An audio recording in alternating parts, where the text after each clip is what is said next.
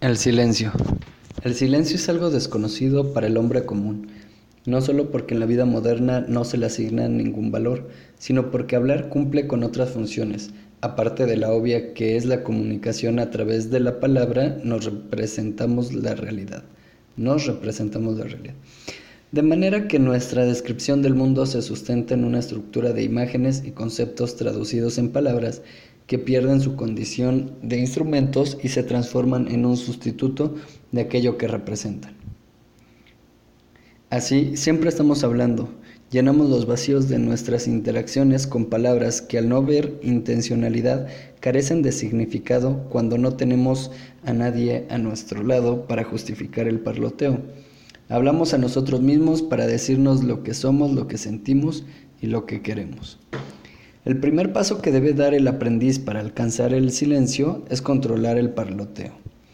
En la medida que la mente tiene la facultad de conversar consigo mismo y al mismo tiempo de observar su conversación, el aprendiz debe usar esta facultad para analizar el contenido de sus conversaciones. Descubrirá que la mayor parte de ellas son la manifestación de hábitos prescindibles, entre los cuales el más destacado es el hábito de quejarnos. Buena parte de nuestras conversaciones tienen por objeto transmitir nuestras quejas a un interlocutor que no necesariamente está interesado en escuchar, sino que está esperando su turno para transmitir, a su vez, sus propias quejas. El objetivo de esto es, como se verá más adelante, mantener una determinada imagen personal. Despojado del hábito del parloteo inútil, el aprendiz no solo descubre el sentido de la verdadera comunicación, sino que también aprende a escuchar la riqueza del silencio, el que lo lleva a una comprensión más profunda de la vida y le ayuda a dejar el hábito de hablar siempre de lo mismo. El silencio le enseña también a no quejarse y a no esperar nada, lo que construye la base de la quietud y armonía interior.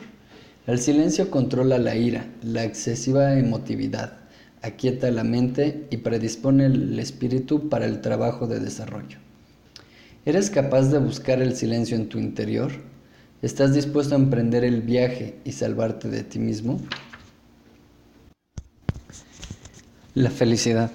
La felicidad no es un camino, no es un lugar, ni un metal precioso que con dinero se puede comprar. Felicidad es una flor a la orilla de un río, felicidad es una puesta de sol, es la llegada del otoño, la caída de las hojas, es mil cosas pequeñas y hermosas. No tiene nombre, fecha ni edad, simplemente es, porque la felicidad está puesta dentro de nosotros y no hay que buscarla, solo descubrirla y disfrutarla. No hay más secreto que ese. Hay gente que se pasa la vida buscando la felicidad, esperando ser felices, y al final acaba su vida y se da cuenta de que desperdiciaron mil momentos para ser felices en su desesperada búsqueda de la felicidad. Comprende, pues, que no hay mayor secreto para ser feliz que buscar la felicidad en tu corazón y vivirla cada minuto de tu vida. Di, hoy seré feliz y sé feliz. Vive alegre, en paz contigo y con Dios. Ama a los demás. Sé simple y serás feliz. Camina de la mano con la vida, no delante de ella ni detrás. Deja que las cosas vengan como deben venir no las llames o las detengas, solo espéralas en paz y acéptalas tal como vienen. No te inquietes por nada ni pierdas la paz por nadie, solamente envuélvete en ella y ama. Eso sí, nunca dejes de amar, porque entonces habrás perdido lo más valioso de tu existencia y el real sentido de tu felicidad completa.